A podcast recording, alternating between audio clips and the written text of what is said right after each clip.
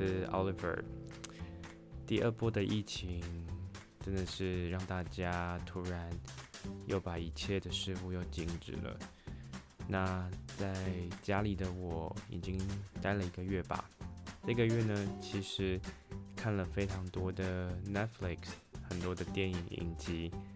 那也同时呢，嗯，在声音跟声音的连接上面，这一年有了一个大转变。从 Podcast 就是每个人都可以做一个自己的广播节目以外，现在有一个啊、线上平台叫做 Clubhouse。我从过年呢到现在很有趣，遇到了非常多用灵魂说话的朋友，在那个平台里面认识了一个很大的世界，在里面可以看到知名的艺人、明星，还有国内外很多你可能意想不到。连接饮食文化，然后语言，再来教育等等的各个的知名的专家或者是影响力人物，算是打开了我一个很大的眼界。那共感性人类第一季跟第二季跟大家走了内在成长，然后还有关系成长上面的一个旅途。我想这个疫情也给了我一个很大的醒思跟转变，甚至在 Clubhouse 上面，很多人问我说。为什么要做共感系人类？也产生了一些故事上面的共鸣以及回响。在 Clubhouse 上面呢，有一位啊、很有影响力的老师，呃，我们会叫他老师的原因是因为他在玛雅历上面，在上面分享非常多的啊、教学，很无私的传承。那包括他也对于话题的广广泛性，是基本上天南地北都聊。我觉得他。对 Clubhouse 上面的人有一种很直接的一种连接的情感，呃，也很喜欢去拨开大家那个意想不到的自己。共感系人类很荣幸被他选中了。这几个礼拜连续十周，礼拜五的下午两点到四点，我们会有一个直播的 live 节目，换他访问我。那我在想。这么难得的机会，是不是？嗯，共感系人类它是怎么样的缘起？那接下来的访问直接放下来，跟共感系人类的 podcast 连接在一起。音质的部分呢，会有一些落差，是因为是直播的节目，所以它会有一个广播的音质，那还要请大家多多见谅。那里面我也算是用一个不同的人格上去跟大家一起连接。所以欢迎大家一起进来，也一起探索，也有属你自己的一片故事。那我们就接下来继续听吧。今天啊，谢谢所有的朋友来到懒人的斜杠人生。而我今天呢，就是邀请到公感系人类的主持人。那对我而言，他是有着胶原蛋白声音的 Oli。那为什么会这样讲 Oli 呢？因为总觉得他的声音就是很有弹性，然后很年轻，然后一直都很有活力。而且那种活力不是不带着那一种任性的，而是带着那种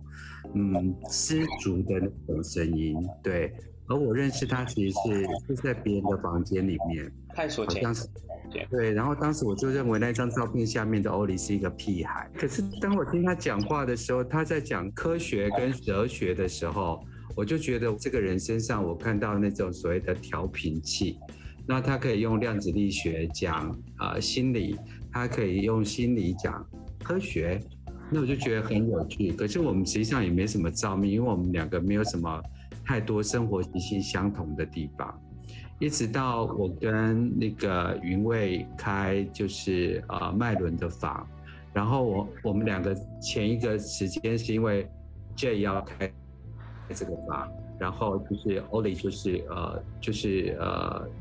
啊，赖赖云威说：“哎，我要开这个房，你们要不要来听？因为他们两个有一段北美的萨满经验。然后我们就把这个房关掉，在那个听众的允许之下，那我们就进了欧里的房。然后我跟他聊起话来的时候，我就觉得说，哇哦，对，所以我就想一直想要邀请他。可是因为他是一个十点钟睡觉的男生，所以我们两个也不太有相遇的时间。我觉得你现在已经很了解我了。”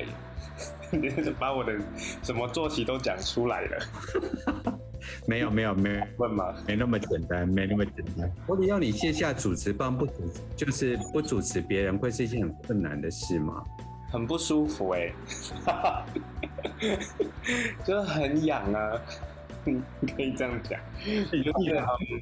因为其实我也当然不是一个正正规的主持人，就是说，其实 Podcast 是因为去年的疫情的关系，所以我决定去给自己一个新的尝试，去用声音去对话，因为疫情的关系嘛，就看到哎，世界各地大家都开始用线上的方式在交流。那我心想说，那如果是我的话，我会做什么？那我就觉得说，嗯，我在大学的时候，我都会听国外的 podcast。那我想说，哎，在在亚洲这边 podcast 好像没有那么的流行。那我就想说，哎，好像开始有人要使用声音，这样子可以还是持续。可能我就是真的也是蛮喜欢分享一些事情的，所以我想说，那那我先用 podcast 来当做我的。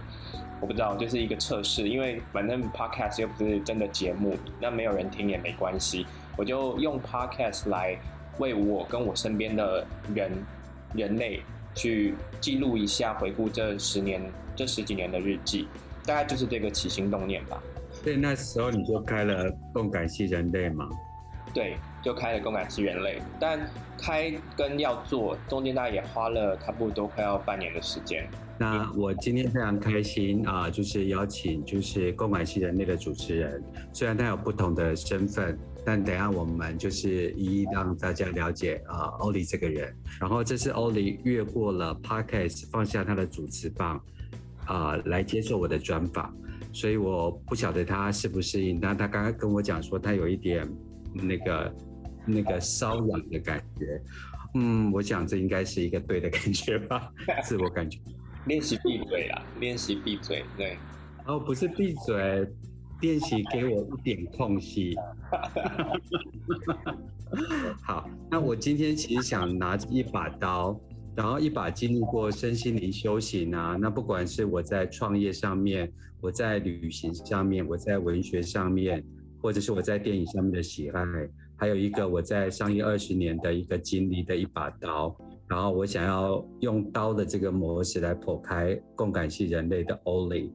所以我要在剖开 Oli 之前，先要获得 Oli 的同意，并请他献上大体。所以我要询问他，请问 Oli，我可以解剖你吗？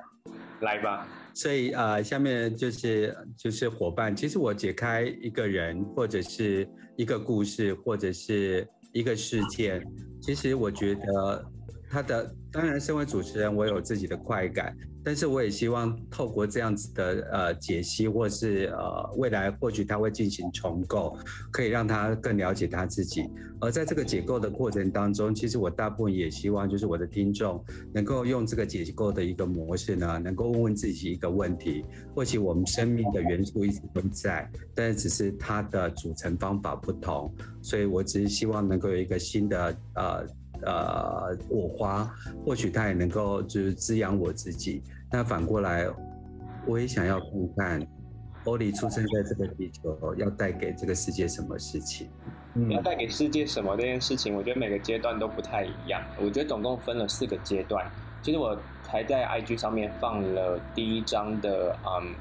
的，呃，不是第一张，我在 IG 上面放了一个照片，然后在最新的动态里面最后一张，我。跟 Bono 分享一下，我今天早上起床的时候，我当然也知道，就今天要被访问，所以我就看了，我就看了一下，现在脸书它有一个动态回顾的讯息，是我二零一零年，也就是我在大四的时候，六月四号发了一篇文章，那我那篇文章写，我我没有到文章就一段话，我就很直接这样子放在脸上面写说，很多人都只想变成谁，却没有想过如何让自己怎么样变得不一样的美，OK。那我就想说，哇，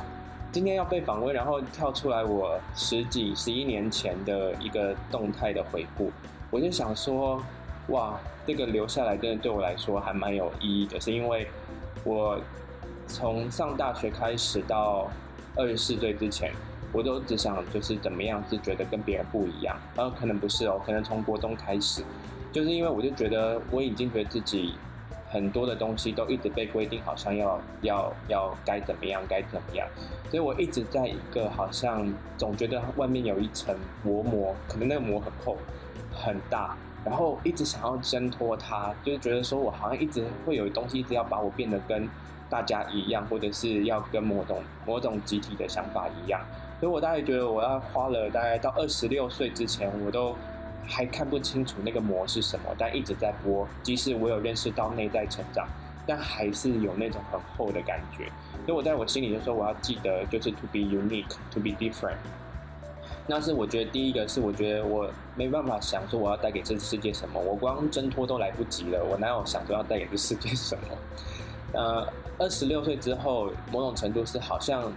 跨越到了一个另外一个领域里面，让我可以脚踏两条船去看见薄膜外面的世界跟薄膜里面的世界是什么。所以我后面开始就觉得说，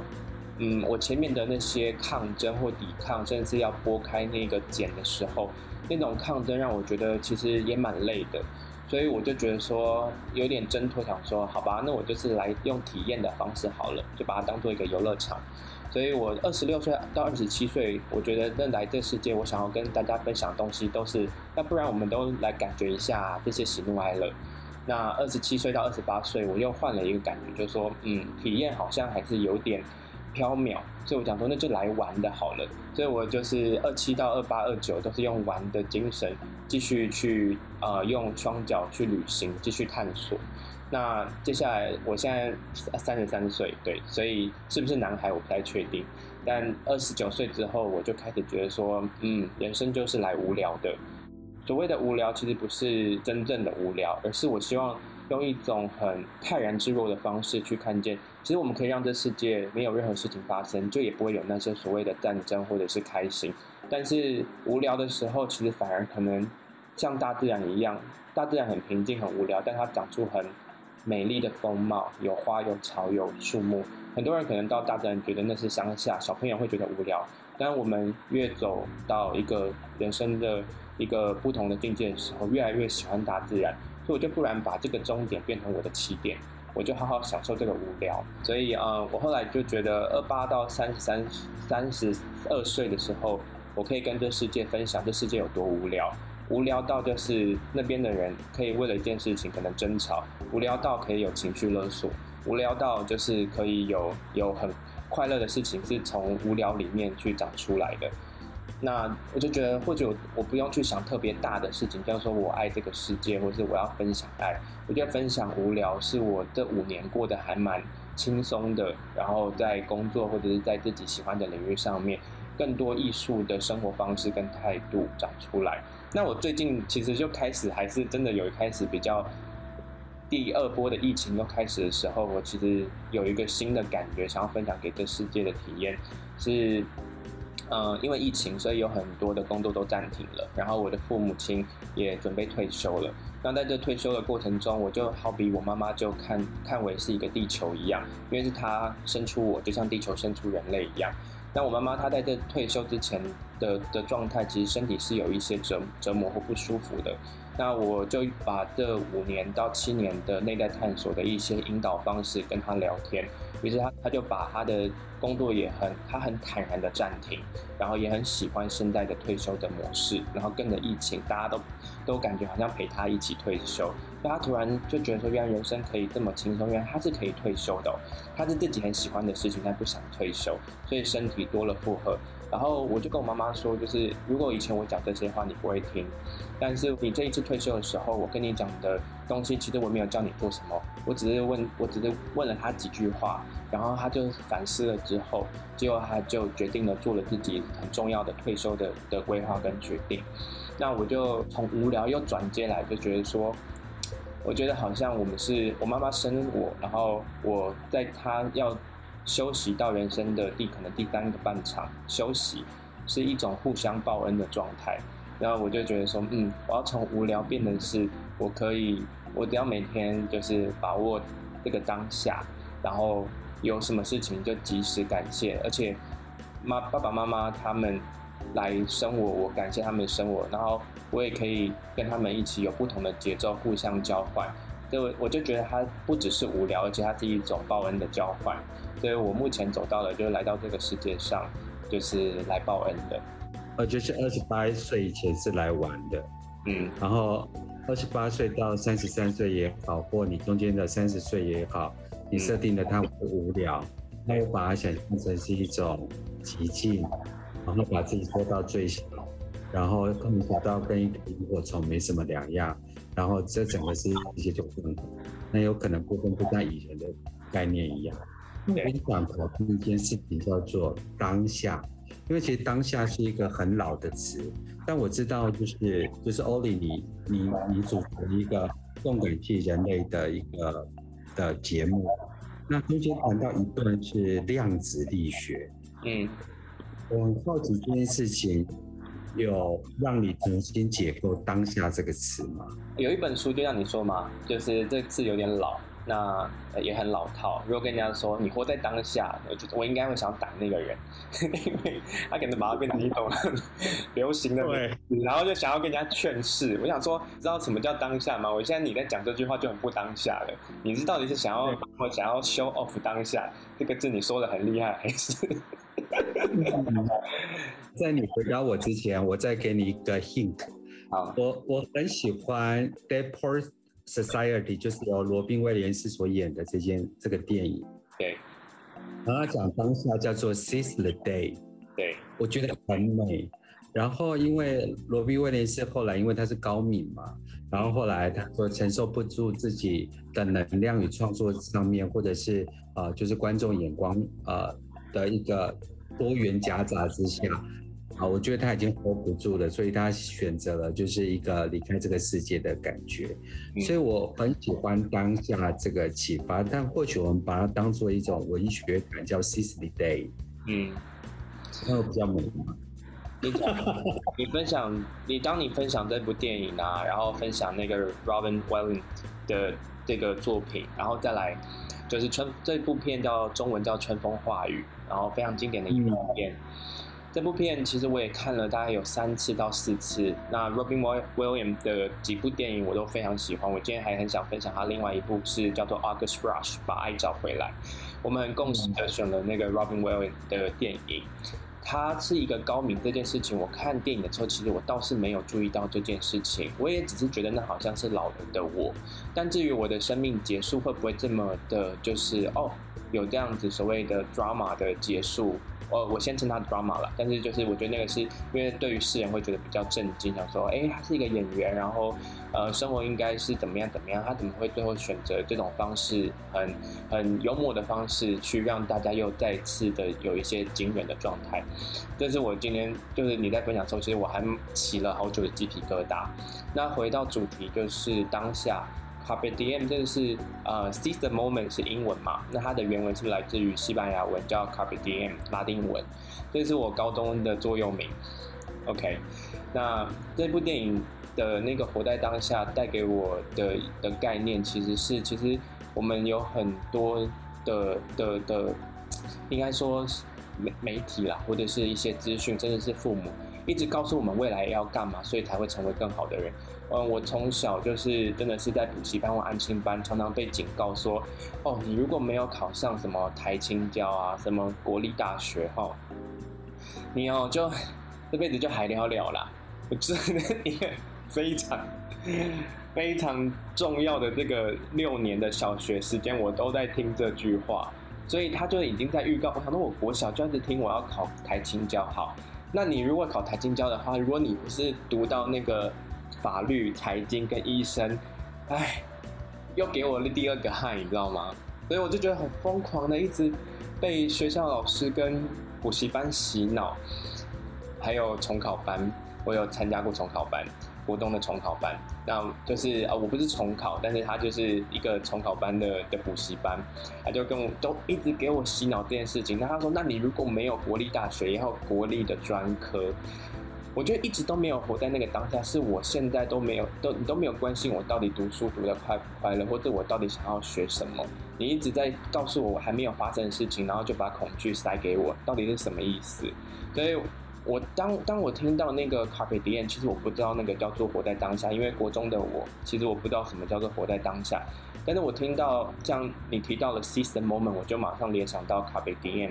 这个拉丁文，它叫做活在当下的意思。很多的外国人都会把这个 Carpe Diem 的刺青刺在身上。我当时听到广播听到这个字的时候，其实我是很震惊的。我就是我就是会一直重复念，就是 carpe diem，carpe diem。到今天你在讲 carpe diem 的时候，呃，在讲活在当下的时候，我就想到 carpe diem，因为这是我在国中的时候就是想要刚刚说的那个挣脱的事情。谢谢你又把那个刚刚为什么我要挣脱那个茧的原因，又又又换换回来，原来我在挣脱这件事情。我真的很喜欢你对一些呃过往事件的回呃回放，然后你再给他一个定定义的名词。叫做当我还是小孩，而我对未来还是模糊的时候，你还没给我任何东西的时候，你就把恐惧塞给我。哦，啊，真的是冰的。真的觉得有一个小孩被大人打在地上，然后在他的嘴巴把它掰开，然后塞进一个自以为是的知识跟自以为是的他的未来说明书。对啊，所以你看那个《春风化雨》那部电影，到最后那个学生他是怎么离开的？然后又预告了，就是呃，也许 Robin Williams 他的那个他到底真的经历什么我不知道，但我觉得我们这件事情可以不一定要再发生。嗯嗯。那你最近塞给了我一样东西耶？我塞给你吗？那你要告状吗？我没有要告状，我要申复。来，我要仔细说明，你为什么会去持一个共感系人类？为什么是共感，而为什么是人类？我超好奇，我打开你的 podcast 啊，看你。呃，大家有兴趣的话，就是把 Oli follow 起来。第二个就是加一下发呃那个 Oli 的 IG。那你打开他的 bio，他已经做了两季的 podcast。可实际上，我不晓得，我可能是一个呃古典诠释的人，你可能是属于呃新人类诠释的人。所以，我我们或许就在谈同一个感觉或同一个世界。可是为什么是共感，而为什么是人类？嗯，这问题问的太好了。我我娓娓道来，我把那个，我把 要呼吸哦，反正我们有两个小时嘛，那现在才过了半小时，所以我们有每个礼，我们有每个礼拜的两个小时。好，那我们看看能不能缩短大家的耳朵，五五集之后就换其他人，我尽量也是把精髓交给大家。嗯，不会，肯定总是会来的。其实共感这件事情啊，我我说实话，我先大概说一下，因为我自己在二十四岁之前是在广告公关公司，所以其实我会有另外一个应该说职业病，就是我很喜欢去做创意思考的空间，去做重新解构跟建构，做一些设计名词的东西。那一切的事情，包括对社会的所有东西，它都来自于需求，才会有供给。那包括心灵层面，那我纯粹会使用“共感”这两个字，是因为，嗯，共感这个东西，它它其实是一个蛮蛮蛮蛮蛮有问号的一个概念，就是什么叫做共感？因为它是抽象的。但是听到这两个字的时候，其实某种程度大家有听过叫做共创或共好，或者是共什么共什么，所以它是一个分享的概念。那我刚刚就说到了我的老师，或或者是是有些老师。他硬要塞恐惧给我的时候，我就觉得他没有跟我共感啊。他从来都不知道我在想什么，然后就是想要把把所有他认为的好的东西给我。那我我也去理解他，他的这个恐惧可能来自于他上一代父亲可能把他吊起来打过，然后叫他一定要出人头地，所以他把那些东西放在我身上。但这个东西他已经是不是共感了？他是共情，他是把他的悲伤，然后呢还没有完成的东西留在我身上，什么意思啊？你懂我意思吗？所以，所以我就说，我不要共情，共情是什么？然后我就想说，共感这个字，它的感是感受，感同身受，它可以去允许对方有空间，然后允许对方有想象力，而且它实际可以做到的是什么？而且去倾听他，这个整个交集，我就把它就用了一个叫做共感能力。那戏呢，就是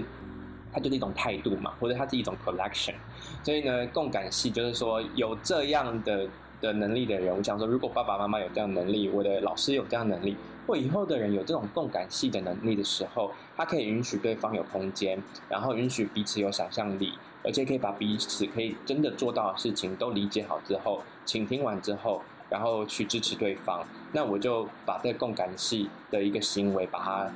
像一个 pillar，一个桩桩桩脚，就把它立了下来。那为什么要叫人类呢？嗯，这个故事这样子，就是其实我们在 Clubhouse 上面，其实可以去看到，其实如果没有 Clubhouse，其实没办法在世界上各地去遇到这么多的所谓的身心内在成长的人。透过教练的方式也好，透过神秘学的方式也好，透过哲学、心理学等等也好，你会发现哦，就是大家即使隔了一个时间跟空间的隔阂。但是大家却能够很共鸣的去讲自己共同的一些感受，那我就先，我觉得这是一个很棒的一个一个基础。现在我们已经来到这个科技，但更早期之前，我刚刚讲到神秘学学或玄学，就是说呢，其实我们人里面有很多的层次。那我们在真实的社会里面，常常讲玄学或神秘学，或者我有一些感应的时候，人家都会觉得说你是有，你又是另外一个，你是有什么问题，就是吃饭不好好吃。整天脑袋那边想东想西的，然后，然后有时候，例如说，我会讲说是人类，是因为我有异位性皮肤炎。那这样讲好了，就是我也是一个皮肤上就是一个高敏感的小孩。那我是两个月的早产的小孩，所以我的皮肤常常会去感觉到，就是材质的布料。对我的的身体好不好？那也许是因为我的组织就本来比较脆弱一点，所以我在从以前有制服开始，我的制服全部都是要重新做的。也就是说，学校已经用一个很高的价钱卖给我的时候，我还要再去找更好的材质做一模一样的衣服，然后我要穿上。甚至是我找不到材质，所以我必须要穿便服，然后跟所有的人穿的不一样，变得那个特立独行的人。我就觉得说我好不像人类，为什么这个地球那么不适应我生活啊？我到底有什么问题啊？然后人家就说这叫富贵病啦，就是东西要用得很好。但我就说，哎、我也是一部分的人类吧？为什么？为什么就是我就是不适应的那一个？那以前我是觉得这好像是被归类为异类。好了，慢慢的我越来越遇到更多的这种人类。就是是呃，他会在乎环保啊，然后比较，例如说天然一点啊，或者是他比较会在乎自己的感受，感受会影响到他的身体，情绪会影响到他的生理，然后再来就是嗯，脑袋会去想的事情是，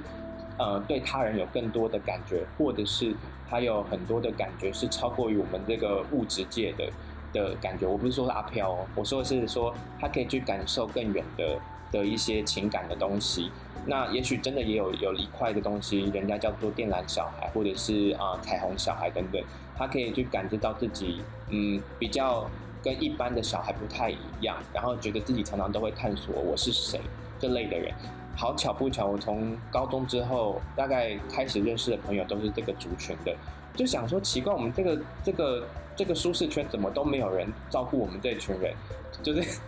你知道这也是蛮无聊的，我就是想说，我应该不是一个吧，应该不是唯一的吧，那我们也是人类吧，所以我后来把这个名词最后会整出来，就是在去年的六月，就是说本来想说就是一个共感的什么，然后我讲到共感系，那共感系，但是我常常常我们不被归类为就是活在这地球上就是想太多的人，然后我就我只是想要去定义说，我们就是共感系人类，OK，那这个这个。我又把了那个资料，其实我很认真做了一些资料分享给大家。有一个大概有五十九万、六十几万的一个 YouTube 叫做呃维思维斯伟有分享什么是共感人，什么是连觉人，什么是高敏感族群。那在这个世界上，呃，先天性的高敏感族群大概就有百分之占这个世界百分之十五。那连觉人百占这个世界百分之四。那共感人的话，它可以先天跟后天被培养。那我觉得，哎，这些语言其实是很、很，其实没有什么，没有什么，应该是说没有什么特别的。但是我后来发现，其实我跟别人讲的时候，别人还问我说，什么是共感，什么是高敏感，什么是连觉，我就发现说，哦，我有机会去分享这件事情，那代表我们有在社会上面可以去让大家知道说，这这都是你的一部分。所以在这里面还有很多可以分享的。那我觉得我就先分享到这边。嗯，觉得谢谢你的回答，真的是一个呃，就是一开始就可以把事情讲得很完整的人。然后我我在跟你讲话的过过程当中，我今天早上进了因为我做了静心冥想嘛，因为我觉得其实我是一个空透的呃通透的戒指，呃，我设定我自己的目的就是呃把一些人也给大家知道。然后这个戒指其实最好不要带颜色的。然后我们家花园里面有百里香跟迷迭香，所以我身上其实是都是迷迭香的味道。哇，好喜欢迷迭香哦，感觉很想吃烤鸡。先牛排吧。对，我觉得你很有趣的一个部分是，我在呃这个礼拜一的时候，刚好就英语哎上个礼拜五吧。应该上个礼拜晚上十点钟，我因为因缘际会的关系，因为我认识在 Clubhouse 有一个做儿童瑜伽的 Irene，然后也认识另外一个在 Clubhouse 的朋友，然后我们就谈到了就是有关于就是高敏儿的部分。那我们是名字就瞧不太定啊，我们要称之他为曼菲天使，可是啊有些人会对这个字眼很敏感，那我们可以把它称之为星星小孩。它就是很特别、很特殊，但实际上又不明就里。对，然后我也可以称为它为非典型。那似乎我们又必须把重点放在典型这件事情上面，所以我光是名字就纠葛了啊、很多，但是我也引起了很多的人的心理的呃，就是呃，或许每一个人在生命的过程当中，这二十年是。呃，高高敏，他在二十年前是共感小孩，可是这二十年来，台湾没有这样子的一个文献协助大家，没有，没有，对，他们就活得非常的辛苦，所以他们一方面就是在协助小孩成长的过程当中，尤其他们的小孩有高敏小孩，他一方面也在呃重新的定位他自己本来就是一个高敏小孩，所以他在疗愈小孩的过程当中，他一方也在疗愈自己的伤害。嗯嗯嗯，对。但是我听到中间有一个很美好的字眼，叫做说，为什么这些高敏儿童很多都是耳朵非常敏感的，他们甚至可以听到八八万公里外的声音。嗯，很多都想到《S 战警》里面，你知道吗？对对。唉，所以啊。Um 他是不是非典型，还是不是星星小孩？我这对这些名字我都还是蛮问号的。说实话，因为其实他可能本来就存在。那所谓的联觉，它其实是是一种神经系统，是我们每个人都有。它是一种就是可以后天开启，或者是它本来就很开启。那到了青少年时期，我们可以透过一些比较结构化的资讯，让它关起来，就是灵感的部分或创造力的部分或等等的。所以我只是做了一个，像是我常常把自己作为一个申论题，然后论文做的主题，我就把自己当做那个论文的主题一样，就是除了我是谁以外，就是我我在这个里面，我只是这个世界的某一个部分的一粒沙，这个沙我根本不可能是绝对仅有存在的。那同样都有这些感受的人，他们一定都在这个各个的角落。那他们感受这些东西的时候，谁会给他答案？我可以去 Google 找，我可以去找，但是。大家要不要一起来申论自己？其实没有那么特别。我说的是，联觉人高敏感小孩，他其实本来他的不不特别之处就是它很特别。我想说的是，像你刚刚说的 X 战警，我们每个人就具备有超能力跟独特的能力，但是还要用一种就是好像非典型归类，然后所以它比较特别，所以它可能是像梵谷一样，或者像莫内一样。他可以去看到的画面，其实是你要现在变得很有艺术价值的东西，但是他感受到东西其实是物物相连的，所以他的东西有浪漫的感觉。然后普世还觉得那东西很有价值，哎，也也可以啦，真的是蛮有价值的。只是说，就是一定要被归类为某一种叫做思觉失调，还是等等的。然后最后他的生命好像有创伤、有历练，才才会觉得这个这个高敏性或者他的他的稀缺稀缺性，然后变成是呃，可以为让世人觉得可以。有一种好像像诗歌性的怜悯，然后很有价值。我觉得我们大家也不一定要这样子被被被感觉，因为每个人都有这个创造力跟这个这个共感性。那我我我落下的东西只是也是一个问号，就是我们都可以先天跟后天共感。那这本身里面具有一个很美好的空间跟。跟距离，然后允许彼此都有找到自己的共感空间。我只是想要创造，我想要，我只想要分享这个态度而已。但我只是刚好是这样的高敏感的小孩，到后面我也不是连接只有高高高敏感，我也就是哎一般的人，一般所谓一般的人就是说，哎大家讨论说，哎那个奥林到底在讲什么之类的。我可以慢慢去找到一个跟他沟通的空间，娓娓道来。那也是因为我不想再去，就觉得说，哦，因为你不共感，所以我怎么样？然后因为你不是，你不懂我曾经怎么样，我也不想要去让让让这个东西放在那边，因为其实就没有跟这个世界呃连在一起的意义了。所以我也会跨维度的，就是所谓的这两边都是一种平衡，逻辑跟感性，理性跟感性，它就这个世界一个完美的一个整合性。那我怎么样让这个百分之二十五的共感，百分之七十五的的的逻辑这个世界，它可以彼此都串在一起，是变成一加一大于二的状态？这也是我第第二个问号。所以我还在感受中，但至少我可以先把共感系人类把它把它推出来，去把这些古老的智慧、玄学、